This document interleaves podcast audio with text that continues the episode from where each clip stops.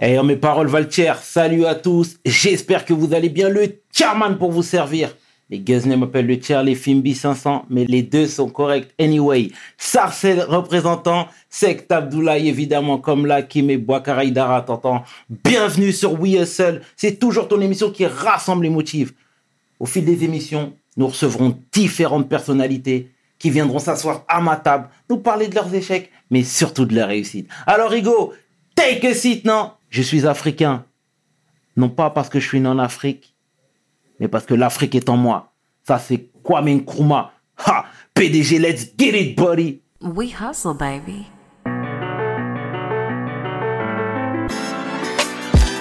Le chairman. Hustle, baby. Le chairman. Hustle, baby. Le chairman. De retour sur We Hustle. Et avant de commencer, je te demanderai juste de t'abonner juste ici. Mais ça, tu le sais déjà. Alors aujourd'hui, je suis particulièrement honoré. D'ailleurs, c'est la première fois que nous recevons un humoriste, mais qui a aussi la casquette d'acteur. Mais on développera ça, vous savez bien.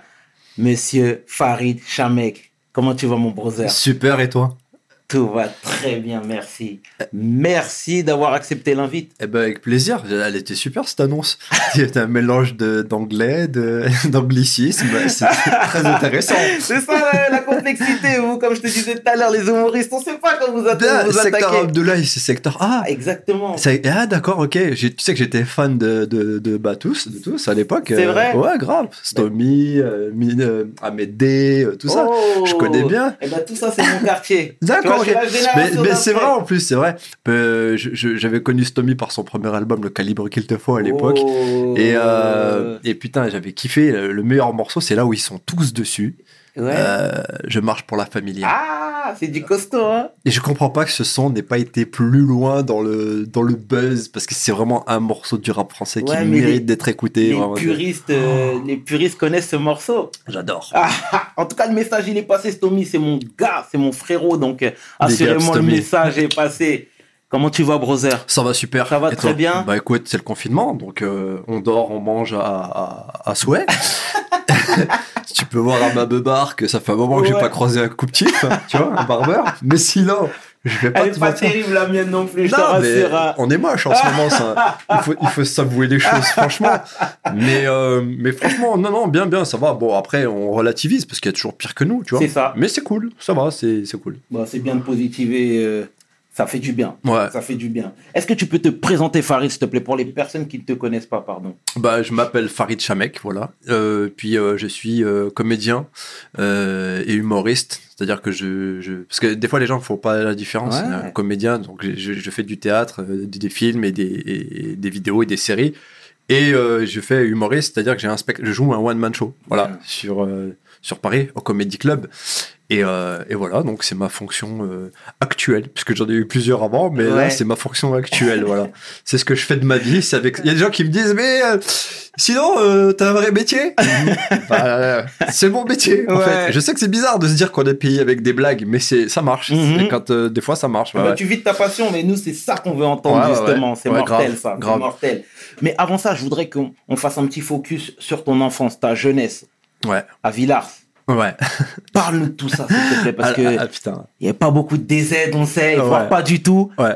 Raconte-nous tout ça, s'il te plaît. C'est Villars, c'est euh, Villars, c'est donc c'est une, un- une petite ville qui est à- dans le 42 dans la, la Loire. C'est de là dont je suis originaire en fait. D'accord. J'ai grandi là-bas et il faut savoir que c'est plutôt rural comme. euh, Alors les habitants de là-bas te diront non, c'est pas vrai, c'est pas rural. Si si, c'est parce qu'en fait ils, ils connaissent pas vraiment la vraie ville. tu vois ce que je veux dire? C'est pas parce qu'il y a trois voitures euh, sur le parking que c'est une ville. Mais c'est une vraie ville. Moi j'habitais donc euh, j'ai alors je, je peux pas faire comme euh, tous les gens, tu sais, issus de l'immigration qui vont te dire qu'ils ont galéré euh, en banlieue, tu sais. Euh, c'est pas du tout mon cas en fait. Mhm. C'est pour ça que je, je, je, je fais jamais la victime parce que je peux pas, j'ai pas le droit de le faire. J'ai Ok. j'ai eu une super enfance. Et J'ai habité dans un pavillon euh, dans la campagne, d'accord. C'est-à-dire que j'ouvrais mes volets, il y avait des vaches. D'accord. Euh, le seul truc que je pense que que j'ai vécu euh, à- en doublon, c'est-à-dire euh, de manière très virulente, c'est le racisme. Parce que nous, on était la seule famille de rebeux dans, dans, dans, ce lotissement. Et du coup, c'est ça, moi, vraiment, que je me suis pris en pleine tête. Euh, et c'est pas le racisme seulement quand t'arrives à Paname où les, les flics te, te parlent bizarrement ou quoi. Non, non. C'était le racisme de mes voisins, de l'école, de, de tous les gens que je croisais. Que je croisais. Mais euh, pourquoi je te parle de ça? Tu vas me dire, ouais, mais c'est c'est bad. Comme, euh, Non, ce qui est cool, en fait, c'est que en vivant ça, t'as appris à te à te, comment dire, à te protéger, c'est-à-dire à, ça ça- ça m'a endurci. Le vrai racisme, tu vois, tous les jours les Mmh. brimades, attention, quand t'es à l'école, t'es le seul, euh, c'est ah, t'es marrant, sais, c'est des trucs de. Déjà, c'est non, c'est pas marrant. Mmh, Déjà, pas con. T'as aucune créativité dans le racisme, tu vois ce que je veux dire. ouais, clairement. Et, mais c'était ça, et tu avais des gamins qui ressortaient concrètement ce qu'ils entendaient leurs parents dire, tu vois. C'est ça qui était chaud. Mais euh, ça t'apprend à outrepasser.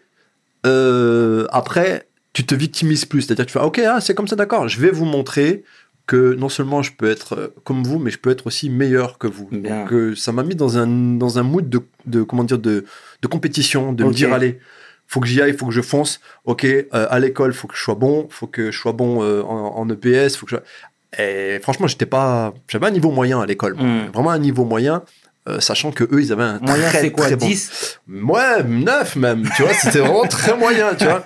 Ma mère, elle désespérait parce que, Ouais. voilà, et je lui disais qu'en fait, euh, après le recul, c'est aujourd'hui que j'ai compris qu'en fait, je me sentais un petit peu dévalorisé, moi, tu sais, je me sentais pas vraiment euh, euh, à ma place. Ouais. Et avec le temps, j'ai compris que c'était l'école qui me faisait chier plus qu'autre chose. Ok, Je m'ennuyais, ok. je m'ennuyais de ouf. Je me suis ennuyé à l'école. Je m'ennuyais. Ça me, il y a qu'une matière que j'aimais bien, c'était l'histoire. L'histoire géo, ça je kiffais. Ok. Mais voilà, j'ai grandi dans cet environnement un petit peu. Chez nous, c'était les kermesses, c'était les feux de la Saint-Jean, c'était Mhm. euh, les balles, euh, tout ce genre de choses. Euh, J'avais la chance d'avoir en bas de chez moi un terrain de basket. Je jouais souvent au basket. J'adorais le basket. Alors, génération 90, hein. je te Mhm. parle de Jordan, Magic Johnson, D'accord. euh, toute cette génération-là. Pippen. Ouais, grave. Pippen. Et vers l'âge de 10, 11 ans, 11 ans, je découvre le rap. Mais comme il y, a- personne qui n'en écoute dans le Dans là où j'habite, je suis obligé d'aller dans la ville, aller à la Fnac, aller dans les rayons import pour voir ce qui se fait en rap. C'est-à-dire il y, a, il y a du rap américain, du rap français. Et c'est comme ça que je découvre le rap. Donc, si tu veux, j'ai pas été influencé par le fait qu'il y ait des gens qui écoutaient du rap autour de moi. C'est juste que j'ai regardé des émissions très tard le soir sur M6. tu sais. Et, et c'est comme ça que j'ai découvert euh, des émissions où il y avait des clips à l'ancienne, euh, du Wu-Tang, ce genre de choses. Et c'est comme ça que j'ai découvert, moi, tous ces groupes et que j'allais les chercher à la Fnac pour les écouter. C'est-à-dire que ma culture musicale, euh, cinématographique, je me la suis fait seul en cherchant. Bien. Bien. Parce que t'es bizarrement quand tu habites dans un seul endroit, tu es un peu isolé. Mhm. C'est-à-dire que culturellement parlant, la majeure partie des gens prennent ce qu'on leur propose à la radio. Absolument. Euh, Skyrock, ça commençait tout juste. euh, là, je te parle de rap, mais euh, même dans la musique de manière générale. Et j'ai eu la chance d'avoir une mère qui a grandi en France dans les années 60. Elle a été immigrée en France Mhm. qui, elle, m'a fait découvrir un panel de musique assez incroyable. Ça Ok. passait de Jacques Brel à Bob Marley, en passant par Michael Jackson, George. Michael, Rod Stewart, Bien. etc. Là, je viens de renverser du café. C'est pas grave, c'est pas grave. Et, euh, et du coup, ben voilà, c'est tout ce l'environnement dans lequel j'ai grandi, l'état d'esprit dans lequel ça m'a mis un petit peu de combativité, plus la, la- la chance d'avoir ma mère qui m'ouvre des horizons, et moi cette nature à vouloir rechercher un peu ce qui se passait, ça m'a ouvert un peu le mind, comme on dit, l'esprit, Bien sûr. euh, à chercher toujours de la nouveauté en fait, euh, et vraiment à connaître des choses. Je j'écoutais même du métal à un moment donné. tu vois. tu vois ce que je veux dire? Bien sûr. pas parce que la musique était diabolique ou c'est parce qu'en fait parce Tu que te cherchais. non mais c'est je, je veux te- tu sais c'est quoi la vérité? C'est que c'est la seule musique pour moi qui optimise vraiment les instruments de musique dans leur euh, capacité. Tu on dit qu'on n'utilise que 20% de notre cerveau. Ouais. Eh ben, euh, moi, je pense que la musique métal, c'est, voilà, c'est quand tu as une guitare électrique, la majeure partie des musiciens utilisent 20% de sa capacité. Mais le métal, ils, ils lui font cracher sa race à la, à la, à la guitare, à la batterie, c'est pareil. Ouais. Il y a des vraies mélodies, il y a des vraies recherches musicales. Ouais. C'est ça qui m'intéressait, moi, vraiment, tu vois. Et je pourrais faire le mec genre, euh, tu vois, je... Non, c'est vraiment, ça m'intéresse. Je suis Ouais. curieux de nature, c'est ça, en fait. bien, Et je bien. pense vraiment que, pour parler de, de parcours, si si tu veux vraiment arriver à faire des trucs, euh, il faut s'intéresser, mais pas être influencé. Vraiment s'intéresser. Exact, exact. Tu vois, quand tu es influencé, je vois aujourd'hui la jeunesse d'aujourd'hui, et c'est pas une critique hein, que je fais, hein, c'est vraiment c'est une observation. Euh, par exemple, la musique, par exemple, c'est quelque chose que j'aime beaucoup, moi, la musique. Je vois, on est vraiment dans un truc où les, les gamins sont influencés. Euh, J'ai entendu une fois un mec qui a dit, euh, un rappeur qui a dit, je connais pas Ayam. Mhm. J'étais choqué. Comment tu peux être dans une discipline où tu connais pas tes, tes, tes aïeux? Ouais. tu vois ce que je veux dire? Mhm. C'est- C'est euh, et euh, et pour moi c'est pour tout comme ça. C'est-à-dire quand tu fais un truc, que tu pratiques une activité sportive ou que tu t'intéresses à l'histoire, à un pays ou peu importe, fais la genèse. Va voir comment on en est arrivé là. Exact. C'est ça, tu vois? Tu veux faire du jiu-jitsu brésilien parce que tu veux être fort à la bagarre, Mhm. mais va voir d'où ça vient le jiu-jitsu brésilien. Exact, exact. Regarde l'histoire. Et je te jure que des fois même l'histoire, elle te passionne, elle te donne encore plus envie de pratiquer C'est un clair. truc, tu vois, C'est clair. d'aller dans une discipline. Euh, je sais que tu étais un enfant timide. Mhm. Ah, fouiné, on s'est renseigné, tu le sais. Ouais. C'était un enfant timide. Comment l'enfant timide Farid, qui a vécu à Villars, en province, tout ça, s'est lancé dans l'humour Je sais que ça forge. Tout à l'heure, tu m'as dit que ça forge. C'est, Mais bah, là, as fait le grand écart, là. ça fait, ça fait partie des découvertes en fait, de, de soi-même, tu vois. C'est bizarre, c'est, vraiment, tu vois, je- tu vois, tu me poses la question, mais c'est le gros point d'interrogation de ma vie. c'est comment je suis passé de j'arrive pas à parler aux gens à je parle devant 10 000 personnes. Ouais. Cette transition-là, je ne me l'explique pas, mec. Et je- j'ai jamais compris comment j'ai réussi à faire ce truc. Hmm. Et donc, je fais la rétrospective et je me dis à quel moment je parlais pas aux gens, à quel moment j'ai pété un plomb? Et je crois savoir à peu près à quel moment, c'était en quatrième, troisième, Ouais. où j'étais chum de ouf. Bon, je dis pas qu'aujourd'hui je suis un, canon de beauté, mais bon, on a amélioré un peu, tu vois. Euh, chum de ouf, euh, lunettes, euh, Ouais. boutons, euh, des habits éclatés. T'étais pas que frais, quoi. J'étais pas frais du tout, tu vois. Sais, je suis pas le mec populaire du Ouais, collège, tu ouais. sais, loin de ça. On était loin de tout ça. Moi, j'étais vraiment. Et un jour, en fait, je sais pas pourquoi, je... moi, je traînais avec des, des geeks. Hmm. C'est des intellos, tu sais, des geeks. Je traînais avec eux. Et un jour, ces mecs-là, euh, je- quand j'étais avec eux, j'étais à l'aise, donc je faisais des blagues. Et ils me disaient, mais, tu sais, Farid, tu sais que tu es drôle. Hein Ouais. Et moi, je leur disais, je leur disais, ouais, ouais, je suis drôle pour vous. Mais Ouais. les autres humains, ils comprennent pas mon humour, Ouais, tu vois. ouais, ouais. Et en fait, si, en fait, euh, je crois que c'est en quatrième. On est, j'étais fan d'humoristes, moi, de, de scène, tu vois. Eli Kaku, Michel Courtemanche. Et je regardais leurs cassettes vidéo tous les jours. Hmm. Je connaissais leurs sketchs par cœur. Et des fois, je m'amusais à les refaire. Et je sais pas. Un jour, j'ai commencé à faire ça à une cour de récréation. J'ai eu deux, trois, quatre personnes qui rigolaient à mes conneries. Après, viens, viens, viens, Farid, tu vas voir, il fait, il fait, il fait Michel Courtemanche, il le fait trop. Vas-y, fais voir, Farid. Et moi, je faisais. Et les gens rigolaient. Et un, deux, trois, quatre, cinq, six, sept, dix personnes. Et un jour, on fait un voyage scolaire. On part euh, à Londres. On part en bus. Et euh, il y a 13 heures de bus, tu vois, de Saint-Etienne pour Mhm. aller jusqu'à Londres. Et, et dans le bus, euh, je sais plus ce qui se passe. À un moment donné, il y a un qui dit Ah, mais Farid, prends le micro là, vas-y, euh, fais-nous des vannes. Et, et moi, je non, mais arrêtez vos conneries. Et, et là, le prof, il dit Mais pourquoi tu fais des blagues, toi? Ouais, ouais, il sait super bien faire courtement. J'ai Ah, ouais, vas-y, fais-nous voir. Il me donne le micro. Je te jure, pendant tout le trajet, j'ai parlé, je racontais que de la merde dans le micro. Et les gens étaient morts de rire. Même les profs ont changé avec moi après ça. Ok. La prof de dessin d'art plastique, on a toujours une prof d'art. ouais. Un peu chelou. Mhm. Elle est venue voir, elle m'a dit Tu sais, Farid, tu devrais faire du théâtre. Euh, Moi, je ouais, ouais. Et j'avais, quoi? J'avais 14 ans à ce moment-là. Et je crois que ça, elle, elle s'est faite là, la bascule. Où j'ai compris que c'était une arme et que les gens te kiffaient par ça. Et que j'ai commencé à me faire inviter dans les anniversaires. Les meufs aussi. Frérot, c'est là où j'ai commencé à faire des bisous. Parce que, parce que, parce qu'à l'époque, personne ne me calculait. J'étais chum de ouf. Mais dès que j'ai commencé à faire des blagues, les meufs ont commencé à me dire Eh, Farid, t'as petit, on se voit, on va manger. Et moi, je dis Mais sérieux? Et putain, et, et ça change la vie, mec. Ouais. Ça a changé ma vie. Et du coup, je me suis trouvé ce personnage qui, bah, qui est moi, en fait, Mhm. naturellement. C'est de, de toujours tout tourner à la dérision pour détendre les gens. Même des fois, tu as des gens tendus en face de toi, tu, tu, Bien. tu prends leurs problèmes, tu les mâches, tu les mets dans ton tu les recraches. Eh mec, tu, comment dire, tu désamorces. Absolument. et tout glisse. Et c'est devenu une arme. Et ayant beaucoup parlé de ça avec Jamel, par exemple, Jamel m'a dit aussi, ouais, c'est c'est- c'est ce qui m'a fait, euh, ce qui m'a sauvé, quoi. On parlera de Jamel après. On parlera de Jamel après. Mais, et à quel moment, cette fois-ci, tu t'es dit en route pour Paris? Ah ouais, alors ça c'est bien plus tard. C'est bien plus tard parce qu'en fait, euh, il à mes 15 piges, donc euh, je découvre tout ça. Ensuite, je me casse, euh, je fais de la capoeira et dans ma tête, j'ai un projet de vie, c'est d'être maître de capoeira. Ok. Et, et je suis déterminé. Et quand je te dis je suis déterminé, bon là je suis éclaté, mais j'avais un vrai corps, tu vois. Mm. C'était 5 entraînements par semaine à 3 heures par, euh, d'entraînement par, euh, par, par jour. Et c'était une dinguerie. Je voulais être euh, capoeiriste. J'apprends le portugais, euh, je pars au Brésil.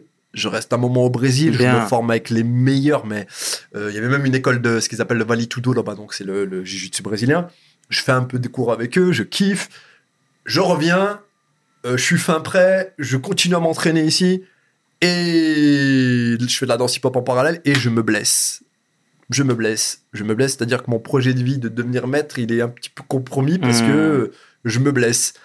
Et surtout que ça prend des années avant d'être maître de capoeira, tu vois. Et puis c'est un truc qui, arrive très rarement si t'es pas brésilien, tu vois que. C'est un peu comme avec les japonais, le budo, tu vois ce que je veux dire. Bien sûr. Et que voilà. Et du coup, je riche de cette expérience, je maîtrise un art martial, je maîtrise des instruments de musique et je sais parler une autre langue. Je me Bien. dis, putain, c'est cool, je sais faire plein de choses, mais comment je peux exploiter ça pour en vivre? Ça n'existe pas. Bien sûr. Tu vois? Qu'est-ce que je fais? Je me dis, bon, allez, en parallèle, je continue à faire du théâtre et de la danse hip-hop. Euh, je, reviens à Saint-Etienne après le Brésil et j'ai- beaucoup voyagé avant, beaucoup voyagé. Et je me dis, je peux plus rester ici, il n'y a plus rien pour moi en fait. J'ai fait le tour. J'ai fait le tour de, ce que je pouvais faire. euh. Je me suis formé ici en fait. J'ai chargé mon fusil. Bah, il faut que j'aille maintenant diffuser euh, ce que je sais faire. Va à la capitale et vois ce qui se passe. Je monte à Paris et c'est la Hesse. hein. Interdit bancaire, euh, euh, appart en coloc avec un pote à moi dans un 20 mètres carrés. Mhm. On galère. hein. Vraiment, c'est la galère. euh, on est loin de. Tu vois Et je pars très très mal. hein. Je Mhm. pars très très mal. Je me dis putain, et je recommence tout à zéro. Et j'ai même mon père ou ma mère qui me disent mais pourquoi tu t'affliges ça? T'as tout ici, pourquoi tu te prends la tête? Achète la maison qui est en face. Je dis non, non. Je dis mais justement, je dis papa, t'as fait ce qu'il fallait pour qu'on ait le bagage. Moi j'ai d'autres défis et je vais essayer de les relever Bien, bien. pour toi, pour vous, Bien. pour ton nom, pour tous les sacrifices que vous avez faits. Tu vois, je dis, je, veux pas avoir la même vie que toi. Je dis pas que ta vie elle est, elle est pas bien. Je dis juste les sacrifices que tu as fait, il faut qu'il y ait une, une causalité à tout ça, des, Bien des sûr. conséquences, tu vois. Et ils comprend pas au début. Ma mère comprend pas non plus. Ils sont dégoûtés que je sois parti. Et, euh, et je vais pas te mentir, je connais à Paris, je connais la fin. Mais vraiment, c'est pour de vrai. hein. Ça, c'est un truc que je dis rarement, mais Mm. j'ai connu la fin pour de vrai. C'est-à-dire que pas d'ar- pas d'argent, pas vraiment de contact ici, tu sais, pour nous dépanner ou quoi aux caisses. Et à un moment donné, euh, je vais me coucher parce que j'ai j'ai faim et que j'ai rien à manger. Mhm. Ça m'est arrivé, ça. Donc, ce que je te disais, Farid, toi, tu es dans ton hustle. Ça veut dire à chaque fois tu bouges, tu allé attraper ce que tu as aujourd'hui. Ouais. Raconte-nous déjà des, des, des anecdotes avec la clique, les, Mali, les Malik Bentala, pardon, les Vounaïmin. tout Bah- ça. Nous, on veut tout savoir, nous. Bah, faut, faut, faut savoir que c'est des mecs que j'ai rencontrés euh, au début. euh, on, on commençait tous plus ou moins en même temps. Enfin, Boone, ça faisait un moment qu'il était là quand même. Euh. Malik et moi, on est arrivé, je crois Malik, il est arrivé quoi, une année ou deux années avant moi, tu vois. Et, et c'est des gars avec qui, alors plus Boone que Malik, parce que. Malik, on, on se croisait beaucoup. C'est un mec avec qui je m'entendais vachement bien. On, on échangeait sur euh, le métier, sur comment y arriver. Euh, lui, à l'époque, pareil, il arrivait de- de- d'une de- ville à côté d'Avignon d'un Mhm. village même qui s'appelle Saint Saint-Julien de je sais plus quoi. Euh, pareil, mais même, à peu près la même histoire, tu vois, il a grandi dans un, Ouais, dans un ouais, petit village, tu vois. Ok. Et Bounaïmin, il arrivait de Bordeaux. Et, et Bounaï euh, et- et on traînait avec un pote à moi aujourd'hui qui malheureusement est décédé, Personne. Wad- Waïd Ma- Madouri. Et à l'époque, on traînait. Quand je te dis on traînait, c'est-à-dire que moi j'avais ah oui, je- dans les boulots que j'ai fait, j'ai oublié de te dire, j'ai été fonctionnaire de l'éducation nationale à un moment donné Bien. sur un concours, comme ça que j'ai passé au hasard, mec, je suis arrivé premier, je sais pas comment j'ai fait, et j'ai travaillé au rectorat de Paris en fait. Oh. Voilà. Donc je faisais ça, je travaillais la journée au rectorat de Paris, et le soir j'allais sur Mécène. Et je vais même te dire, des fois je travaillais des vannes au rectorat de Paris, euh, quand j'avais rien à faire, tu vois, je, je travaillais Ouais. des, des trucs. Et à l'époque, euh, on traînait beaucoup avec Bounaïmin, c'est-à-dire qu'on était sur les grands boulevards et on attendait que les comédie clubs ouvrent pour aller jouer, pour pouvoir manger. Mhm. Tu vois ce que je veux dire? C'est-à-dire que moi je travaillais, mais ça suffisait tout juste à payer mon loyer en fait à l'époque, tu vois parce que j'étais beaucoup endetté, euh, j'ai plein de problèmes de financiers à l'époque. Mhm. Et, euh, et Boone, c'est un mec qui a beaucoup galéré, mais on a galéré ensemble. Ok. On était ensemble tout le temps. Et, euh, et quand il a commencé son premier spectacle qui s'appelait La France aux Chinois, euh, je faisais les premières parties, moi. Ouais, Je faisais les premières exactement. Ouais, euh, Exact. et, et- et franchement, c'était quand j'y repense, c'était une super période parce que là, tu vois, là, il y a deux ans, en 2019, il a fait le Marrakech du Rire. Moi, j'étais là avec lui, tu vois. Mhm. Et on repensait à tout ça et on se disait, putain, le truc de ouf quand même, tu vois. On était là. Et quand je te dis vraiment, hein, on attendait que les comédie clubs uniquement, euh, ouvrent uniquement pour manger. C'est-à-dire qu'il y avait un comédie club qui s'appelait le Pranzo en face du Jamel Comedy Club. Mhm. Euh, quand tu jouais, tu pouvais euh, avoir une, une pizza gratuite. Donc on, on y allait euh, pour ça. Et puis parce qu'on aimait le Pranzo aussi, il y avait une bonne ambiance. Ouais. Mais c'est surtout parce que voilà, on avait faim et que c'était la seule manière pour nous de manger euh, euh, coolos, quoi, sans s'endetter. D'accord. Et, euh, et voilà, et avec Boone, on a fait ce chemin-là, et c'est pour ça que je suis très heureux pour lui, là, tout ce qui se passe. Euh, tu vois, quand tu vois des potos avec qui t'as galéré, et puis euh, ça, ça fonctionne, on a à peu près la même histoire, je suis plus que convaincu de tout ce que je te raconte depuis tout à l'heure. C'est mortel. Parce que c'est c'est ça, c'est... tu prends des totards, hein. C'est- les... les, les... y a rien... C'est mon- y a, de mon expérience, il n'y a rien qui puisse t'arriver de bien sans que tu prennes des totards. Bien. Ça n'existe pas. Bien. Franchement, tu te fous. Moi, encore aujourd'hui, hein, je, je fais des passages télé où je vais faire des sketchs, où je vais faire un truc, Ouais. une intervention qui pue du cul. Ça, ça va être nul. Ça va être nul. Tu sais, les gens s'acharnent sur Internet. Ouais, c'est nul. Mais Ouais. hey, dis-toi bien une chose. C'est quand t'as le recul, t'as vu avant tout le monde hein, que c'était nul. Ouais. C'est pas la peine de, de s'acharner. Moi, je mais te tu dis- connais les mais, gens. hey, mais moi, je vais te dire un truc. Parce Dis-moi, que c'est- très facile derrière son ordinateur de juger tout ce qui se passe. Mais frérot, tu sais quoi? Je vais je te jure, ça n'existe pas d'arriver à un niveau euh, correct ou euh, de perfection ou de- de- dans ton art sans te manger. Ça n'existe pas. Ça n'existe pas. C'est pas possible. Les boxeurs, avant d'être des bons boxeurs, ils ont pris des patates. Bien sûr. C'est tout. Bah, nous, c'est pareil. Tu peux pas être. euh, Alors, il y a des fois, tu Ça, vas. tic- t- ça touche, ça. Pardon? Les, ça te touche, ça, les petites piques quand, Ça tu, quand en tu fait, foires une vanne. Moi, tu- c'est pas ce qui me touche. Tu sais ce Dis-moi, qui- ce qui me touche vraiment, en fait? Dis-moi. ce qui me touche, c'est de me dire euh, que euh, l'humanité, c'est humain les réactions en fait. Ils ont cette satisfaction pour certains, ils se satisfont de, de parfois des échecs. Absolument. Pourquoi? Parce que ça les rassure.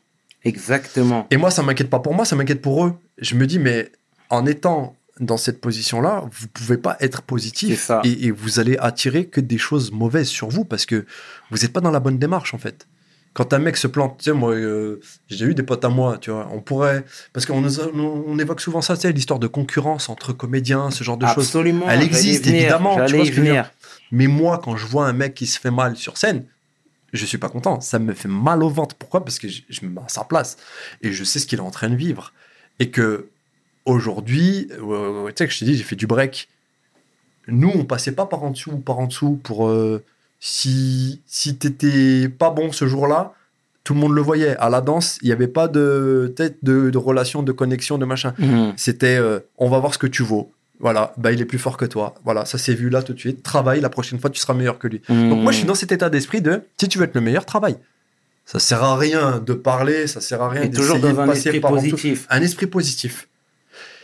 Et, euh, et être un peu dans ces trucs de méritocratie. C'est-à-dire que si t'es bon, t'inquiète pas, ça, les choses arriveront pour toi. C'est ça, exactement. Et moi, je m'essaye à plein de trucs. Alors, des fois, je me plante, mais ça fait partie du truc. Et ceux qui n'acceptent pas de se planter, qui au premier échec arrêtent, eh ben, à ceux-là, j'ai envie de leur dire vraiment, les mecs, euh, euh, c'est un gros travail qu'il faut faire sur vous. Bien sûr. Parce qu'il n'y a absolument rien dans ce bas monde qui n'arrive euh, tout fait. Tout à fait. Ça n'existe pas. Tout à fait. Tu sais, quand j'ai commencé la capoeira, frérot, j'étais raide, je savais pas faire une roue. Hmm. Au bout de deux piges, parce que j'ai travaillé avec le cœur, vraiment le cœur, hein, c'est vraiment parce que ça me faisait kiffer, euh, je la faisais sans les mains. Ok. Et les gens qui me connaissaient me disaient Putain, mais t'étais raide, t'arrivais pas. Je Comment t'as fait? Je, me suis saigné, mec. Je me suis saigné. Il n'y a pas de réussite sans souffrance. Bien. Moi, j'en connais pas. J'ai jamais vu quelqu'un réussir comme ça. Et les mecs qui arrivent Exact. par connexion, par machin, à monter, à monter, à monter, ça dure pas. Ça tu, dure peux, tu pas. peux pas durer. Exactement. Tu peux pas durer parce que tu sais pas savourer ton, Exactement. Ton, ton moment. truc, ton moment. J'ai eu de brother. vrais moments de, de, de ouf et j'ai eu des vrais moments de bad. Les deux. Mais quand les bad, ils arrivent aujourd'hui, je les aborde plus du tout comme à l'époque. Bien sûr. Avant un échec, je rentrais sous ma couette et j'étais en dépression, mec. Aujourd'hui, quand je me plante, je me dis c'est pas grave. Je, sais- je, Mortel. je- je m'en fous, franchement, je m'en fous. C'est pas grave. On va rebondir, on va réessayer. Tant que je suis vivant, de toute façon, j'ai quoi à perdre C'est ça. Non, bel état d'esprit. hein. Bel état d'esprit, Farid. Non, mais c'est cool, c'est bien de le dire. Parce que moi, c'est- moi c'est ça qui me. Parce que je regarde beaucoup ce qui se passe autour de moi. J'ai des, fr- des petits frères, tu vois. J'ai une sœur. j'ai- Et je vois bien, des fois, j'ai un décalage générationnel. Moi, J'ai 40 ans. hein. Et j'ai un décalage générationnel. Et je vois, moi, les petits frères, les petites russes qui arrivent là, de 20 piges, ils sont dans- parfois dans une illusion de réussite qui clair. fait rep. Tu dis, vous voulez tout, mais vous voulez rien faire, en fait. C'est dingue. Et, et moi, je leur dis, je leur dis, mais hé, ça peut pas arriver comme as. Arrêtez de vous comparer aux, aux youtubeurs qui ont pété des millions de vues euh, parce qu'ils faisaient des vidéos dans leur chambre. Hmm. Lui, il l'a fait. Et ça a marché parce que c'était le premier. C'est ça Trouve ton premier à toi. Tu vois ce que je veux dire? Mhm. C'est tout.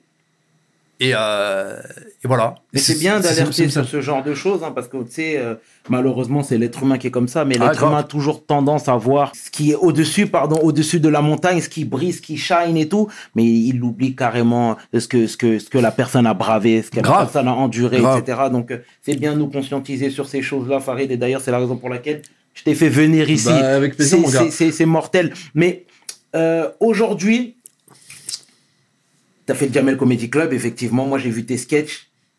J'étais par terre. Ah, merci frérot. c'est J'étais par terre. Non, mais Ça, honnêtement, l'humour me parle. Ouais, mais après, ça, dépend lesquels. Oui, j'en ai fait des pourris de ouf, j'en Ouais, ai fait non, des mais- biens, j'en ai fait des.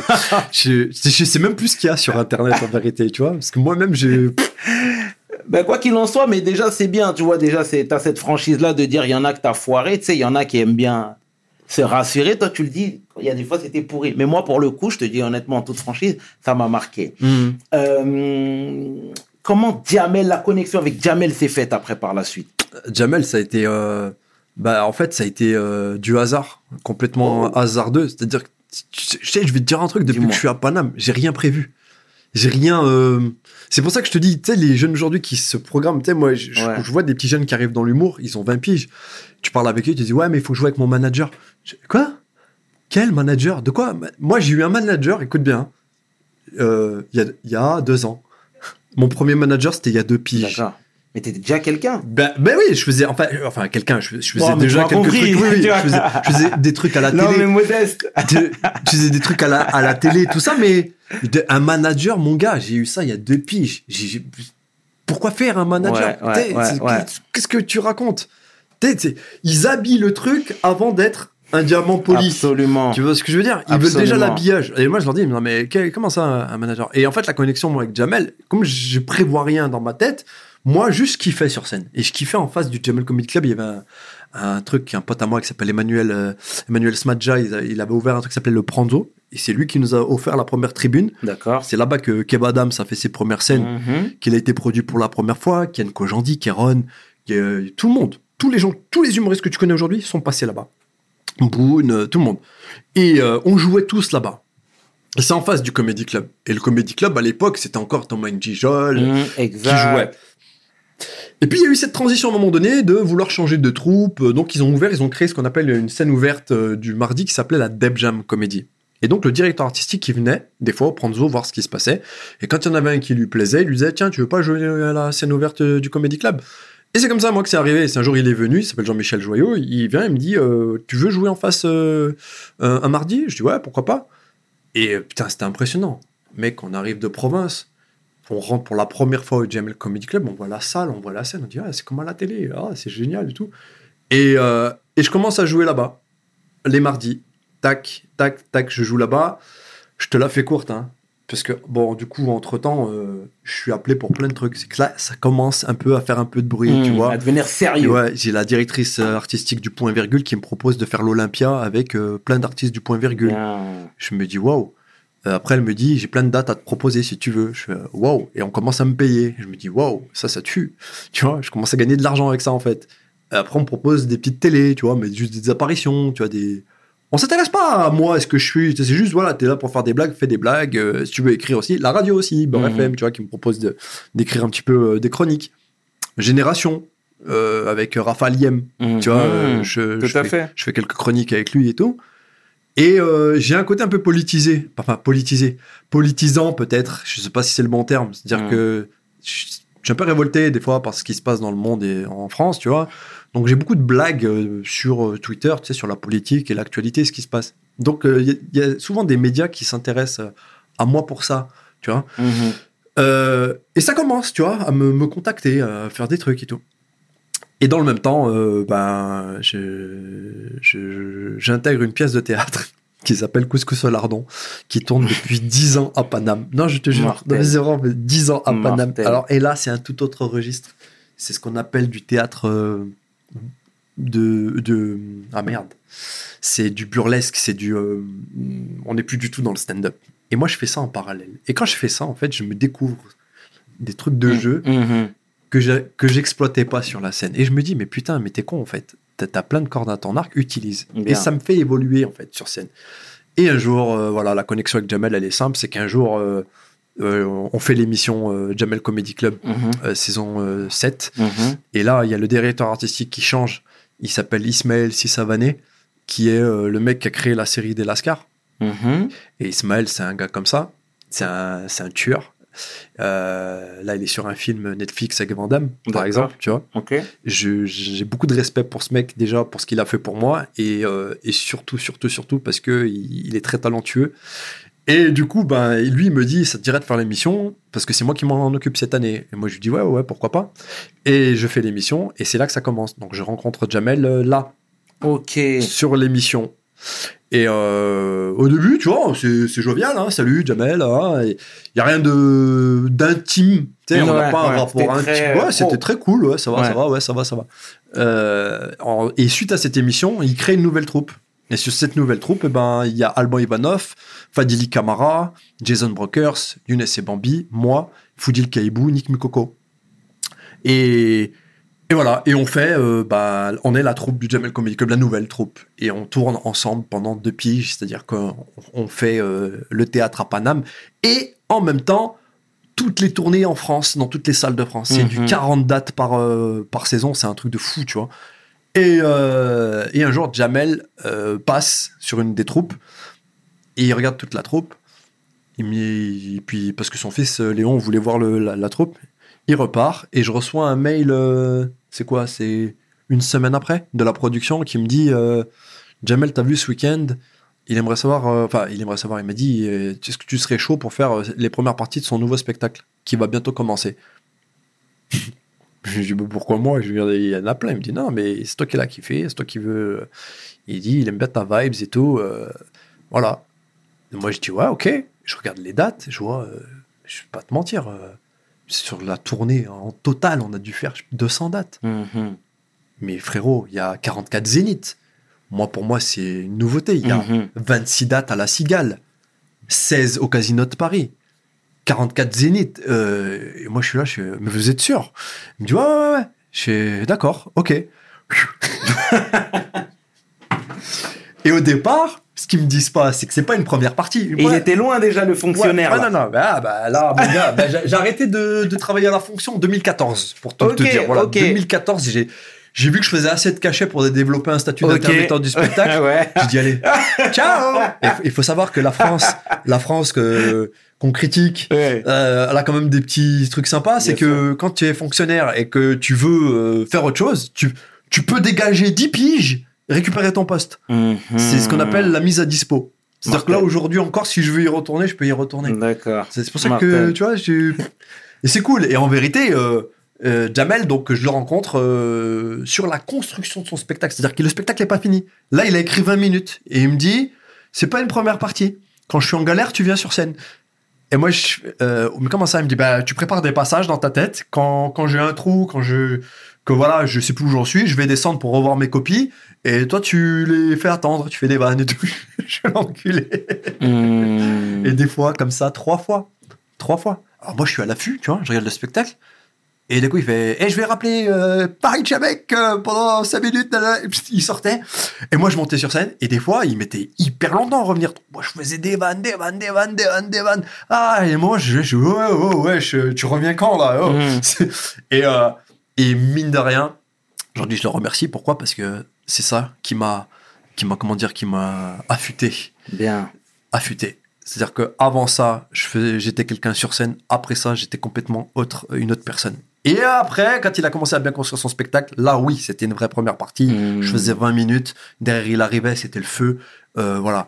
Euh, là où vraiment ça a été ouf, c'est la Cigale, où on a fait 26 dates. Et là, je me suis mis à- en première partie à jouer devant des gens, euh, des gens, bah, tout le game, cinéma, médias, Mhm. tu sais, euh, François Hollande est venu me voir dans ma loge Bien. tu vois, euh, en me disant qu'il avait, il m'a dit, bah, en fait, euh, euh, en fait, il passait, il me voit, il me dit, euh, ah tiens, je voulais vous voir. Euh, et moi, je lui dis, euh, ah ouais? Il me dit, bonjour, enchanté, François. Je dis, ouais, mais je sais qui t'es. Euh, se Mm. présente et il me dit, euh, j'ai adoré. Surtout votre passage vous parlez de votre village parce que moi, je viens de Corrèze. Je dis, ouais, mais je connais votre vie un peu. Et il me dit, ouais, j'ai adoré. Vraiment, ça, ah, ça m'a parlé. hein. C'est complètement ma vie. hein. Moi aussi, hein. ah, j'adorais. Merci beaucoup pour ce moment. J'ai beaucoup ri. hein. Et il me refaisait toutes mes vannes. Ah ouais? Ouais, moi je crois que c'était un mytho, tu sais, qu'il était en mode euh, Ouais. protocolaire, quoi. Il dit ça à tout le Mhm. monde. Mais non, il m'a refait toutes mes novas, tu vois. Bien. Et, euh, et moi je le regardais comme ça, et je dis, mais waouh. Bah, François Hollande, tu vois, euh, petite rencontre sympatoche, euh, parce que du coup, tu vois, pour un mec comme mon père, autant pour moi, tu sais, euh, parler à des hommes politiques, j'en ai rien à foutre. Vraiment, Mm. je m'en fous. Parce que j'ai une relation avec la politique qui est assez distante. Mhm. Mais mon père, par exemple, je l'ai fait pour mon père, tu vois. Bien. Je fais une petite vidéo avec François Hollande et je fais un, C'était je- symbolique. ouais, je fais un salam à mon père, tu vois. Et mon père, il me dit, euh, t'étais avec François Hollande. Je dis, il me dit, t'as rien dit sur moi. J'ai dit, mon père, c'est un blagueur de ouf. Ouais. Tu vois, c'est un blagueur de ouf. Et pareil, et pareil, je lui ai fait la même avec Belmondo parce qu'il kiffe Belmondo. Mm, bien. Et voilà, j'ai- croisé comme ça des gens, de, tu vois, euh, beaucoup de gens du Cinoche, euh, comment elle s'appelle, euh, l'italienne, Monica Bellucci, Bellucci qui, voilà, j'ai pu échanger avec elle à un moment, tu vois. Tous ces gens-là que, j'ai que je voyais moi dans ma télé quand j'étais petit, j'ai eu la chance de les rencontrer, d'échanger avec eux, ils m'ont donné des conseils pour certains, ils m'ont ils m'ont dit des vrais trucs, tu vois. Et c'est là, en fait, que tu te dis, eh ben, c'est peut-être le moment de se dire que bah, t'as une place, à, t'as une place quoi, dans, ce, dans ce truc et qu'il faut la, la creuser. Et que ce mind que j'avais, cet esprit que j'avais de vouloir. euh, eh ben, qu'il faut que je continue dans ce sens-là parce que faut- bah, la preuve, ça marche. Je me rappelle de mes volets que je joue avec des vaches en face et là, je me retrouve devant euh, Hollande, Bellucci, Mathieu Kasovic. Je parle avec eux, tu vois. Mm. un- une vraie. Je me dis, waouh, et je suis le premier surpris parce que tout le monde, tu vois, pense que pour moi c'est normal, mais pour moi c'est pas normal. Mhm. C'est-à-dire que j'ai jamais prévu ça, tu vois. D'accord. Et c'est c'est dingue, c'est cool, c'est très très cool. Et est-ce que, donc, Jamel, est-ce que tu le considères comme un mentor? Mais carrément, Carrément. carrément, parce que euh, euh, euh, Jamel c'est quelqu'un qui est médiatisé aujourd'hui depuis plus de 30 ans, C'est clair. 30 piges. Nous on a grandi avec lui. C'est-à-dire quand il est arrivé, Jamel, j'avais quoi, 14 ans moi? 15 ans? Euh, C'est un mec. euh, alors moi il me parlait pas, il a parlé à beaucoup de gens parce que c'était un mec de banlieue.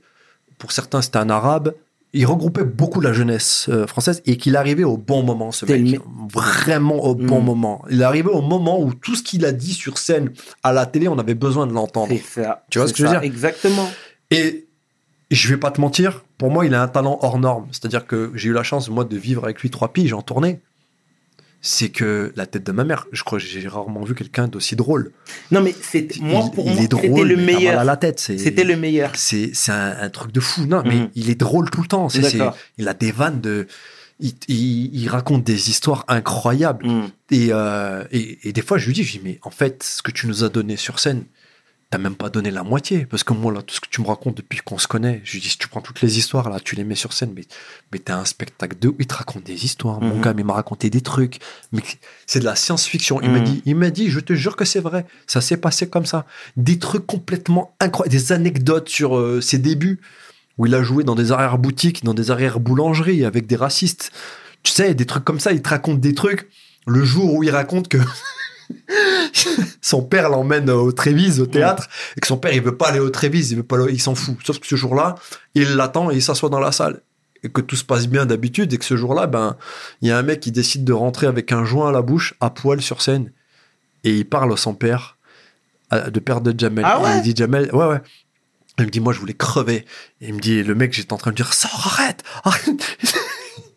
il m'a dit, je, je voyais la tête de mon père, Il m'a dit, je voyais le mec tout nu, ses fesses, et je voyais la tête de mon père entre ses jambes. Il me dit, que des phases comme ça. Et je lui dis, mais pourquoi tu racontes pas ça sur scène? C'est tellement des moments de malaise de ouf, tu vois. Je lui dis, mais c'est tellement marrant. Mm. Il en a plein des anecdotes comme ça. Et c'est un mec drôle. Euh, moi, il m'a beaucoup conseillé sur plein de choses. Un mentor, évidemment, puisque Mm. déjà, dans l'âge, c'est mon aîné. Et surtout, c'est un mec euh, qui a une expérience incroyable. Aujourd'hui, tu sais, on le voit un peu moins à la télé. Clair. les gens oublient, les nouvelles générations n'ont pas toutes les données. Mais quand tu fais vraiment le résumé, la dernière fois, j'ai vu une émission sur C8 qui retraçait un peu son parcours.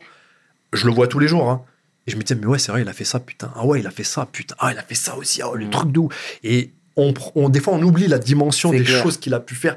Euh, euh, présenter les Oscars ou les Césars, je sais plus, je sais plus si c'était les Césars. ouais. Et César. Ouais, il a présenté les Césars euh, quand il, il- plusieurs fois quand il fait des remises de prix avec euh, Adriana. Carambeu. Bien sûr. Tu vois ce que je veux dire? Tous ces trucs. Barry White, il a chanté avec Barry White euh, sur un plateau. Ces moments, c'est lui qui les a créés, tu vois. Un jour, il m'a dit une phrase. Il m'a dit Farid, quand tu fais un passage télé, faut pas penser au passage télé. Pense à être dans le zapping. Oh. Tu vois ce que je veux dire? Il m'a dit mon but, c'était d'être dans le zapping. Je dis ah ouais, donc toi en fait, tu voulais créer un moment. Et, en fait, c'est ça. Et quel conseil de Jamel tu garderas toujours en tête? Parce qu'il est très généreux, le Jamel, je Euh, suppose. Ouais, en fait, il est, il est généreux, surtout que, hum, pour la petite anecdote, c'est ouf, c'est que chaque date, euh, avant de monter sur scène, Jamel, il fait du sport avec un coach. Ah ouais, Ouais. Il court, il fait des exercices pour se mettre, euh, pour mettre son corps en activité, tu vois. Hmm. Et, et des fois, quand moi je montais sur scène, les gens savent pas, le rideau est fermé, mais il est en train de courir derrière moi en fait. Ok. Des fois je parle, j'entends Et des fois il me parlait. Ok. Des fois il me parlait et des fois quand il voulait envie, quand il avait envie vraiment de faire le con, il mettait sa main derrière et il me touchait. Et j'ai même une vidéo de ça où, que j'avais postée il disait ouais Farid ouais c'est ça ouais allez vas-y on va ouais ouais super ouais, Ouais. Et moi je rigolais les gens comprenaient pas pourquoi je rigolais tout seul D'accord, d'accord. ils disaient mais pourquoi il rigole à ses blagues ce con? Je rigolais pas pour mes blagues Ouais. Jamel il faisait le con derrière en fait, tu vois donc des fois, il, il s'entraîne et chaque première partie, il écoute. Donc euh, chaque première partie, on va dire ce qu'on veut, hein, c'est un ami, ce que tu veux, mais t'es évalué quand même. Mhm. Il suffit que tu fasses trois dates où t'es complètement en dessous, il va dire oh qu'est-ce qui se passe, tu vois? Mhm. Donc à chaque date où je cartonnais, la salle explosait, pour moi c'était euh, voilà bon je mérite toujours ma place. tu Mhm, vois ce que je veux dire? C'est voilà je suis là où je dois être. Euh, et Jamel il écoute. Et des fois il des fois il entendait des trucs où où moi j'avais plus le recul. Il venait me dire tu vois quand tu dis ça là, tu devrais attendre, tu devrais plutôt parler de ça. Et à ce moment-là tu dis ça D'accord. et des, contextes, des conseils sur le texte ou des conseils, par exemple, le- un conseil un jour qui m'a donné, euh, ce qui m'a grave servi quand tu fais une tournée Mhm. et que tu changes de ville chaque jour, c'est que moi j'avais tendance, tu vois, à me moquer de la ville. Ok. J'arrivais, je disais, ouais, ouais, chez vous, euh, c'est ça, ouais, c'est ça. Et un jour, il m'a dit, écoute, Farid, je vais te dire un truc, c'est très simple, c'est pas compliqué à comprendre. Quand tu arrives dans une ville, les gens qui te connaissent pas, il me dit là, les gens, ils te découvrent. C'est pas toi qui sont venus voir. Dis, ouais, ouais. Il me dit, donc, tu sens bien que des fois, t'arrives, il y a une sorte d'animosité, ouais, c'est qui ça? Nous, on veut Jamel. Tu vois? Et ça, j'ai appris, en fait, avec euh, le temps, à la- à à l'aborder, et je le dégrossis même. Mhm. Tu vois, je rentrais sur scène, je fais ouais, pour ceux qui ont encore un doute, je suis pas de Jamel. Hein. Et je leur disais, je disais, Mm. euh, dites-vous bien qu'un arabe peut en cacher un autre. Tu vois Petite vanne désamorce, Ouais, et je dis, ouais. ah, on va l'écouter, il est peut-être Ouais, pas si ouais. mal. tu vois ce que je veux dire? Donc les gens ils t'écoutaient, et parfois je recevais des centaines de messages après une date, tu vois des centaines de messages. Je dis, ouais, mortel, on a kiffé, putain, on te suit, maintenant on va venir voir ton spectacle. Et, tout. Mortel. mortel. et c'est comme ça que ça a, ça a matché pendant trois piges. Et Jamel, il me disait, quand tu arrives dans une ville et que tu connais pas la ville, que tu connais la ville mais que tu as envie de les vanner, ne les vanne pas tout de suite, ils ne te connaissent pas, ne les braque pas. Mhm. Il m'a dit, il faut toujours que tu sortes d'abord le positif de la ville. C'est génial, j'ai fait ci, j'ai fait ça, nanani, nanana, nanani, nanana. Mais, sur le mais, ils vont déjà rigoler. Tu vois? Il y a quand même ça aussi. Il y a quand même si, ça. Nanana. Il m'a dit, et là, tu vas avoir tes rires, là, tu vas avoir des gens qui sont avec toi. Bien sûr. Il m'a dit, quand tu, quand tu vas avoir une meuf, tu vas pas lui dire, eh, eh, je vais faire des bisous et du sexe. Non. Avant, il faut que, voilà, Mhm. tu mettes les formes, euh, tu vois ce que je veux dire? Absolument. voilà, donc bah ça, c'est et tous ces conseils là aujourd'hui, j'ai fait un comment dire un paquet et et des fois encore quand je monte sur scène aujourd'hui, j'ai encore sa voix dans ma tête qui me dit ouais, ah non, fais ça comme ci, fais ça comme ça, non, non. Euh, sans être euh, du comment dire du, du copiage d'attitude. D'accord, ouais. Moi, c'est, je fais Ouais, très attention. style, style, Moi, ouais, je fais clairement. Très, très très attention à ça. Clairement. Très attention. Et euh, on sait que ce milieu est un milieu très difficile aussi. De ouf. Y a pas, t'as pas ressenti un petit peu de jalousie d'être l'élu? Complètement. Raconte-nous tout Ah ça. Non, mais ça c'est chaud, ça. Ça c'est chaud parce que c'est un peu les dessous du, du truc. C'est-à-dire qu'on est dans un domaine où euh, le maître mot est le rire, Mhm. mais j'ai jamais vu un milieu aussi pas marrant. mais c'est vrai. Je- je- C'est parce que en fait, euh, tout dépend de ce que tu projettes au public. Mhm. Et t'as des gens, tu sais, des fois t'as l'air sympa de fou en public, Grave. et euh, bah, la vraie personne, elle est pas ouf, tu vois. Là, Clair. j'ai pas d'exemple concret, mais euh, parce que je veux. je- Non, t'en as, mais on le Voilà, dira pas. Voilà, c'est ça. Voilà. C'est souvent ça d'ailleurs. Des, des fois, t'as des gens archi drôles sur scène. Tu clair. parles avec eux dans la vie, t'as envie de les balayer, mec, parce qu'ils sont pas marrants. Pas marrants dans le sens où on leur demande pas d'être marrants, mais eux, ils sont marrants que quand on les paye, en fait. D'accord. Tu vois ce que je veux dire? Alors, Carrément. Il y a des gens comme, euh, comme Alban Ivanov, par exemple. Le mec, il est dans la vie comme il est sur scène. Ok. Il, il a pas de névrose bizarre, il est gaulerie tout le temps. D'accord. C'est le mec avec qui j'adore être. Alban Ivanov, euh, j'ai fait des- quand on faisait des tournées, j'avais mal aux abdos et à la mâchoire tellement on rigolait. D'accord. Tellement on rigolait. C'était. euh, Il y a des gens comme lui, comme, euh, comme Bambi, euh, euh, Younes Depardieu, tu vois, c'est- des Mm. poteaux. Wahid, mon pote Wahid, Mhm. tu vois, c'est des gens marrants dans la vie. D'accord. C'est des gens, ils sont drôles parce que voilà, ils ont développé ce truc. Et- euh, euh, voilà. Comment t'es passé outre ça? Outre ça, c'est Parce que concrètement. quelqu'un qui est naturel, spontané, qui a, saisi sa chance. Tu sais, tout à l'heure, on parlait clairement du fait que tu viens du 42, tu viens de loin, t'es venu à Paname, t'as bourlingué, etc. Là, aujourd'hui, t'as cette petite main qui était tendue, tu vois Ouais. ce que je veux dire Ouais, ouais, non, mais c'était. il- il- Comment il a réagi, Farid? Moi, comment j'ai réagi? Déjà, j'ai te dis, hein, j'ai été étonné. J'ai pas réagi comme quelqu'un qui devait avoir cette place. J'ai pas réagi comme quelqu'un qui pour qui c'était naturel. J'ai été le premier étonné. Tu vois ce que je veux C'est dire? clair. Été le premier étonné. Et même une fois que tu intègres cette équipe, Jamel, il est entouré de beaucoup de gens. Tu as aussi euh, la validation de tous les gens qui sont autour de lui. On a euh, Mohamed Hamidi, qui est son metteur en scène, qui est un Exact. mec qui a un regard aiguisé, tu vois. Exactement. Il va dire oui ou non. Il va donner son avis. Moi, il m'a- il m'a dit clairement, ouais, pour moi, tu, tu fais le taf de ouf. euh, voilà, c'est mérité. Euh, Django, euh, Django qui, qui est son auteur, tu vois. Et puis après, même sa sécurité, qui sont ses potes de longue date, Bien. qui donnent un peu leur avis sur ce qui se passe. Et Jamel, il est à l'écoute, il a ce cocon, tu vois, de cercle proche, il, donc il écoute les conseils. Et ces gens-là aussi, tu vois, c'est soit ça match avec eux, et moi, comme j'ai jamais, tu vois, je me suis pas inventé de life avec Mhm. eux. Je suis arrivé vraiment, j'étais content d'être là. À partir du moment où tu es content d'être là, et que tu n'aspires pas à dire, hé, humoriste, respectez-moi, je dois Mhm. faire ci, je dois- hé, moi Bien je fais pas ci, je fais pas ça. Bien sûr. Tant qu'il n'y a pas ça, ben, les, gens, les gens, ils sont cool avec toi. Tu vois, dès qu'on sent un peu d'arrogance ou de ouais, euh, je suis au-dessus de vous, mec, je suis croyant.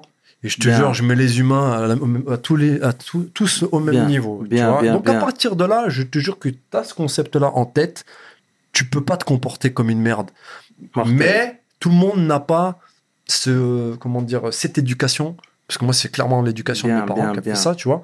Euh, je, je- je vois des gens vraiment, tu sais, qui sont prêts à tout. Mhm. Moi, je refuse des trucs. Hein. Bien. Moi, je bien. refuse des trucs. À partir du moment où tu me proposes un rôle de djihadiste, euh, excuse-moi du mot, mais nique ta race, en fait. Mhm, c'est mhm, jamais de la vie. Jamais. On n'est pas là pour véhiculer un truc positif sur scène. On se bat pour ça depuis longtemps Absolument. et arriver derrière faire un film et où tu tu vas alimenter tous les clichés qui font plaisir au, Absolument. au- au blanc moyen qui qui a jamais rencontré d'arabe ou de noir dans sa vie et qui pense qu'on est des gens bizarres jamais de la vie ça ou mec de banlieue parce que j'ai jamais été un mec de banlieue Bien, veux dire pour moi un mec de banlieue ce serait vraiment un rôle de composition Mhm. parce que je l'ai jamais été en fait. Tu vois, ce que je dis, moi quand je suis la, la banlieue, euh, euh, je l'ai découverte en arrivant à Paname.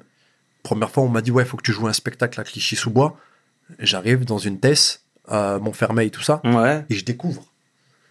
Je savais même pas que ça existait, des trucs comme ça. Frérot, j'ai été choqué. J'ai dit non mais com- D'accord. comment on peut laisser des gens vivre euh, comme ça? Ouais. tu, tu vois ce que je veux dire? Non, mais Ça carrément. m'a- Non, mais au moins, t'es sincère. T'es sincère Mais- et t'es droit dans tes pompes. Mais moi, je suis droit dans mes pompes parce que ça me révolte. C'est bien. ça bien. me révolte et puis comme je t'ai dit je mets les humains au même niveau c'est-à-dire que ça ça me révolte comme euh, tu vois je sais pas moi quand tu me parles d'écologie c'est pareil Mm. euh, ça me révolte et comme je te dis je- j'ai pas de combat je mène pas de combat euh, particulier Ouais. Mais il y a des trucs qui me. Ouais. Quand... Et, et ma meilleure arme, c'est d'en rire. Bien. Que je fais des vannes dessus. Ouais, non, mais pour les... clair. Quand c'est absurde, faut, faut, faut sortir l'absurdité d'une situation. Mhm. Pour que.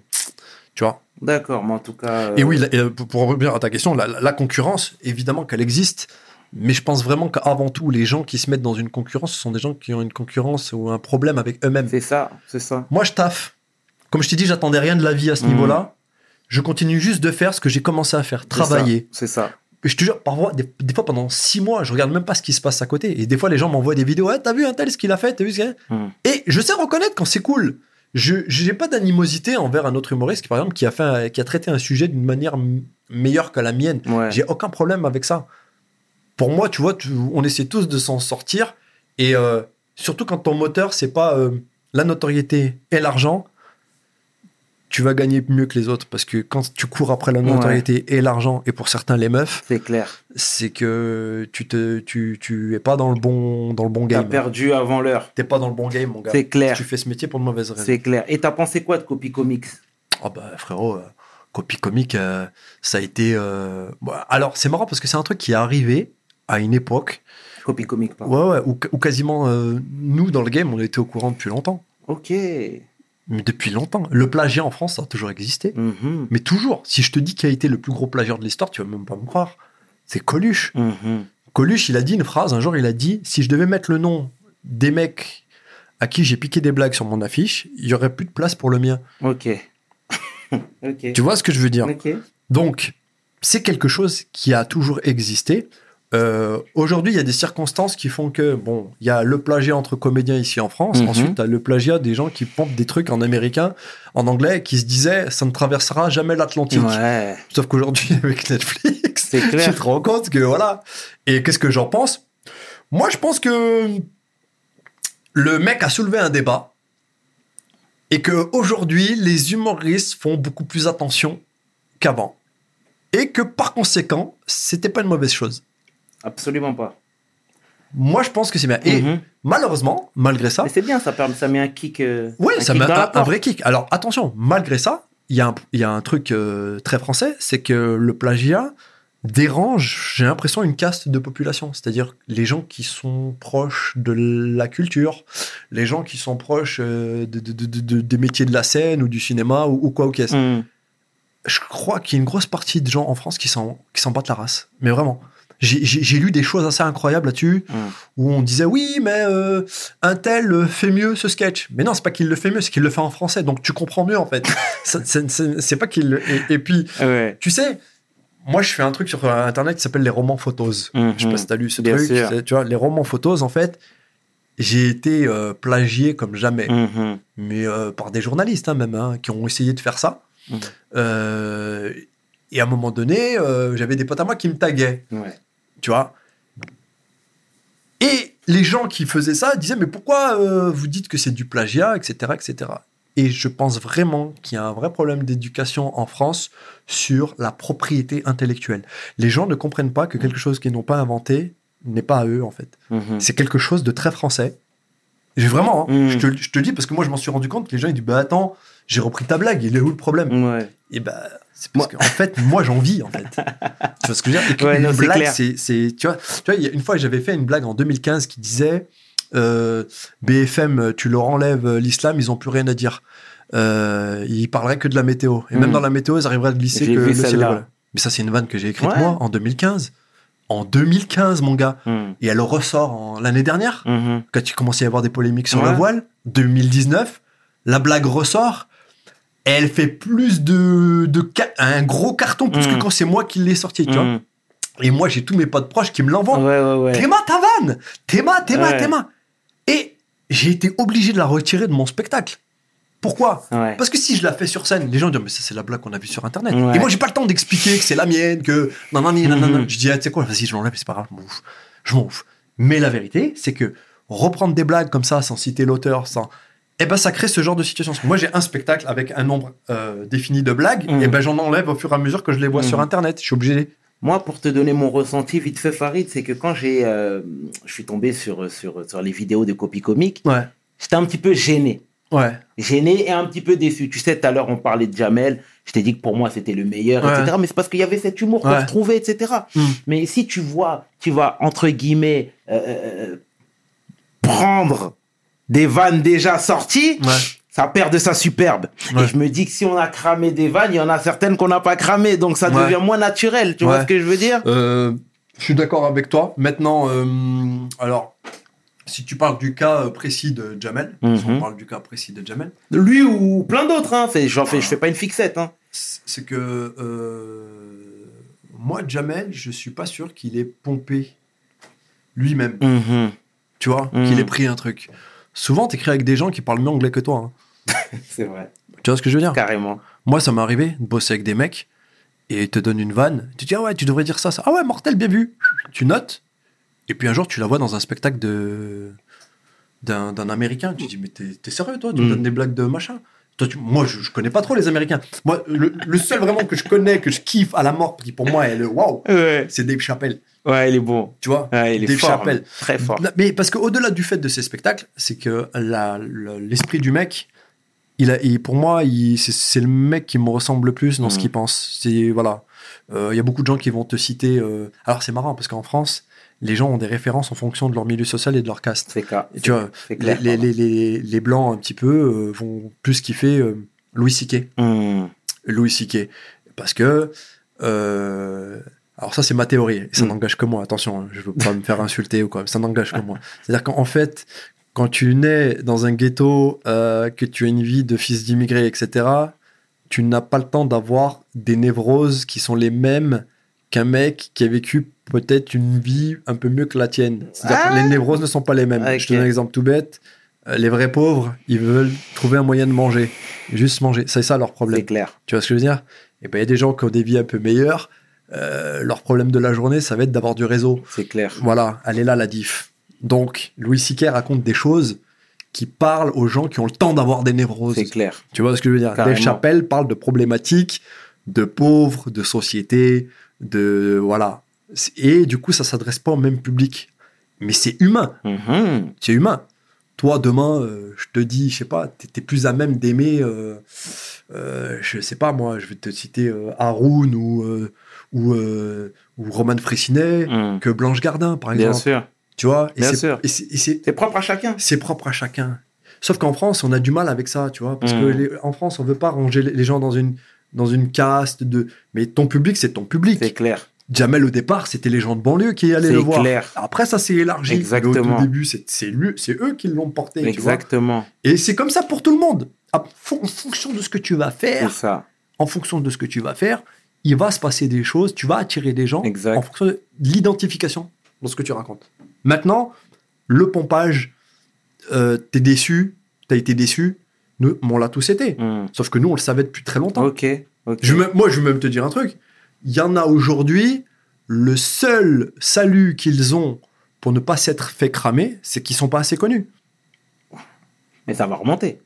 Bah non, bah en fait, j'espère pour eux qu'ils soient pas connus un jour, parce que s'ils sont connus, les gens vont aller s'intéresser à ce qui s'est fait avant. ouais. Et ce qui s'est fait avant, c'est pas eux. Moi, j'ai- Mm. moi, j'ai vu des gens pomper des 10 minutes de sketch. hein. Mhm. Entier, entier, entier. Bon, en tout cas, le message est passé là. Ah oui. Non, mais moi, je, je te le dis clairement. Mon posi- ma position, elle est, elle est claire C'est là-dessus. bien, mais de toute façon. Le, le pompage, euh, je m'exprime pas sur les réseaux là-dessus et je vais t'expliquer pourquoi parce que j'ai pas envie de débattre. Ma position elle est claire, Mhm. mais j'ai pas envie de débattre. Mm. Tu vois Mais euh, euh, le, le pompage, c'est euh, c'est un fléau dans ce game. Bah oui. C'est un fléau. Et moi, je te parle même pas de ce qui a été fait avant. Ouais. Tu sais, la génération Meljot. Je te parle des, des mecs d'aujourd'hui. Mhm. Aujourd'hui, je peux te garantir qu'il y a des mecs qui font des chroniques à la radio ou à la télé. T'écoutes les blagues. C'est des blagues qui sont depuis trois semaines sur Twitter. T'en as plein. hein. T'en as plein. En tout cas, les... Non, mais ça, ça existe. Moi, tu me branches là-dessus, je te dis ce que j'en non, mais, pense. mais c'est bien, mais c'est cas. Mais, tu euh, sais, moi, je comme tu l'as dit tout à l'heure, tu t'es pas exprimé sur les réseaux et trop- en- entre autres, mais à travers ces médias, justement, tu fais part euh, euh, de ton ressenti et c'est ce qui, c'est ce qui est intéressant. C'est ce qui est intéressant là-dessus. Donc, je pense que le message, le, le chapitre copie comique, on peut le boucler. On peut le boucler. Euh, avant de finir euh, euh, l'émission, Farid, je voulais qu'on aborde ton côté, on parle pardon de ton côté algérien, Ouais, ouais. que tu revendiques fièrement. Ouais. Est-ce que tu ressens l'amour du peuple algérien déjà? Ouais, alors tu, tu sais, je veux, moi je veux pas faire l'hypocrite de dingue, parce que hum, comme je dis à chaque fois, euh, faut, faut pas brandir un truc dont tu ne connais que la moitié des, des choses. Tu vois, je donne un exemple tout bête, là il y a eu l'élection américaine, il y a eu euh, Trump contre Biden, et en, guerre, et en France, sur les réseaux sociaux, il y avait une guerre, mais en France, Hmm, de Français, qui sont pas américains, qui se prenaient la tête sur les réseaux dans des débats, tu sais. Et, et, et, et tu, quand tu lis, parce que j'adore moi lire, tu sais, ça Ouais. me donne des références en fait.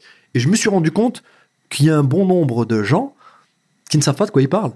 Et euh, par manque de- de- d'informations, c'est-à-dire que vous vous êtes intéressé aux États-Unis euh, depuis deux semaines qu'il y a une élection, mais vous pouvez pas euh, donner un avis, sachant que vous n'avez pas tous les tenants et les aboutissants C'est clair. que quand tu veux donner un avis sur un pays, il faut en connaître son historique, son présent et son futur. Absolument. Euh, connaître tout ça, ce n'est pas du tout le même système qu'en France, tu vois. Et je voyais des gens qui disaient des choses, et tu voyais en fait le- la, la carence de, de connaissances, tu vois. Et, je, et, et- et voilà. Et c'est pour ça que quand tu me dis, moi j'ai pris euh, l'habitude de m'exprimer que sur les choses que je connais bien. Malheureusement, euh, en Algérie, dans les années 90, il y a eu ce qu'on appelle la décennie noire. Mhm. Tu vois ce que je veux dire? Ce qui fait Mhm. que euh, moi, j'allais pas en Algérie. Et malheureusement, en 90, moi, j'avais 10 ans. En Algérie, j'y suis allé en 86. Euh, et pendant 10 piges derrière, j'y suis pas allé. Et pendant ces 10 piges, euh, j'allais en vacances en France. Et quand je suis arrivé à l'issue de ces 10 piges, j'avais 16-17 ans, je partais en vacances avec mes potes en Espagne. Hmm. Ce qui fait que l'Algérie, j'y suis retourné qu'une fois. Donc, l'Algérie, de ce que j'en connais, c'est ce que je vois moi de loin. D'accord. Tu vois? Alors, je me renseigne beaucoup. Hein. Parfois même, je regarde beaucoup des reportages sur ce qui Mm. s'est passé, euh, l'historique, euh, les villes, les villages, les machins, les coutumes, les machins. Mais réellement aller m'imprégner de l'énergie de l'Algérie, le pays et des Algériens, ça fait longtemps que ça m'est pas arrivé. D'accord. Malgré tout, je vis à l'algérienne, évidemment. Mes parents, je mange algérien, je bois algérien, je parle algérien. Tu sais, c'est voilà. L'Algérie, c'est dans le sang, hein, de Mhm. toute façon. Tu vois. Mais euh, j'ai ce, cette carence qui fait qu'aujourd'hui, euh, ça me manque cruellement d'aller redécouvrir mon pays, dans mon pays d'origine, dans, dans toute son entièreté. Je- je- je- J'espère faire ça rapidement. D'accord, bien. Parce que tu vois, quand tu dis je sens quelque chose qui se passe là-bas me concernant, Mhm. j'ai énormément d'Algériens qui me suivent, C'est bien, c'est mortel. qui me qui m'envoient des messages, qui m'encouragent. C'est mortel. Je crois pas de souvenir avoir vu un Algérien qui m'a envoyé quelque chose de négatif. Bien. Si, une fois, c'est parce que j'avais fait un sketch sur les, sur les Kabyles. Et Ouais. voilà, et l'e- c'est l'exemple type. C'est-à-dire que en Kabylie, il y a, y y y un malaise hein, qui est euh, lié donc à la- à la- à l'appartenance. euh, euh, et en fait, moi, je l'ai- sous-estimé, ce, ce, D'accord. ce- ce petit, malaise. Donc moi, je suis algérien pour moi. Pour moi, je suis algérien. Donc, euh, je, je peux me moquer de n'importe qui en, en Algérie. Mhm. Mais non. Parce qu'en fait, il y a un petit malaise que j'ai pas su mesurer par ma méconnaissance. Et du coup, quand je me suis moqué un peu des Kabyles, j'ai ramassé des menaces de ouf. Tu vois, alors que pour moi, c'est des frères plus encore que quand je me moque de- d'antillais ou de- Ouais.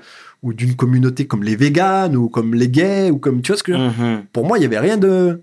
Et en fait, je me suis dit putain, tu vois, t'as pas mesuré parce que tu as une méconnaissance Bien de ton sûr. pays d'origine. Et du coup, c'est ce que j'essaie de travailler là le plus Mhm. c'est de vraiment de me réimprégner de l'Algérie et de moi et voilà et mon père euh, là je pense y aller avec mon père prochainement Bien, bien, bien. voilà c'est euh, c'est en ça que et l'Algérie ouais quand ça joue au foot on soutient j'aime pas le foot hein, mais Ouais. quand c'est l'Algérie c'est pas du foot C'est- l'Algérie c'est pas pareil Il y a, il y a- y a un gars de chez nous, là, un frère à nous qui joue euh, Riyad Mahrez, que tu connais. Ah, putain Eh bah, dis-toi qu'il vient de chez nous, je le Ah répète fièrement, Ah avec bah, fierté. vous pouvez hein vous Ouais, pouvez, bah, le bah, mec est bon putain C'est- mortel, c'est mortel. Mais euh, ouais, effectivement, déjà, merci pour ta franchise.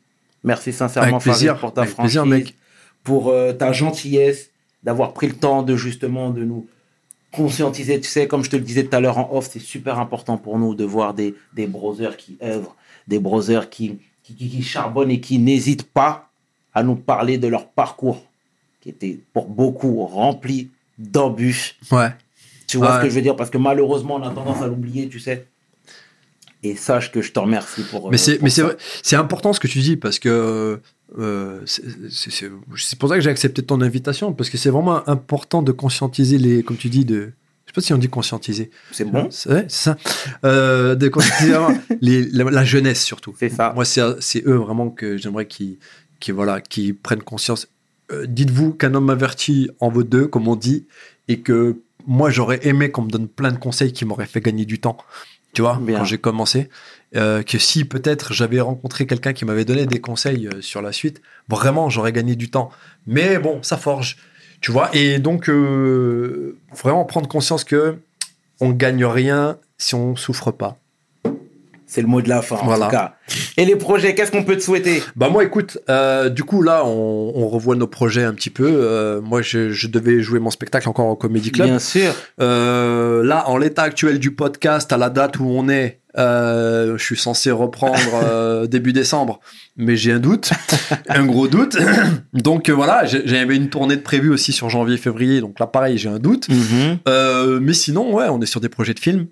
Ben, je serai au prochain. hein. Euh, je, serai- je te verrai sur scène. hein. Avec grand plaisir, tu seras invité même. ah, bah, avec ça grand fait plaisir. ça fait plaisir. Euh, et, euh, Qu'est-ce que je voulais dire? Euh, Oui, et puis ouais, je suis sur- là, je suis sur des projets de films et des projets comme là, c'est comme on est en confinement. On a- Bien on sûr. a beaucoup les plateformes qui clair. nous sollicitent. Ouais. Donc du coup, euh, on écrit des projets, on propose, on essaie de développer des, des séries, des films. D'accord. Voilà. Puis on m'a proposé des films aussi. hein, Bon, bah, c'est cool. mortel. Et Ouais. tu reviendras ici pour nous Avec grand plaisir, Ah, bon, ça fait plaisir. Quand tu veux. En tout cas, c'était le chairman avec l'homme que l'on nomme Farid. Mais ça, tu sais déjà, bien évidemment. Pour We Hustle, mes paroles valent cher. Peace. We hustle, baby.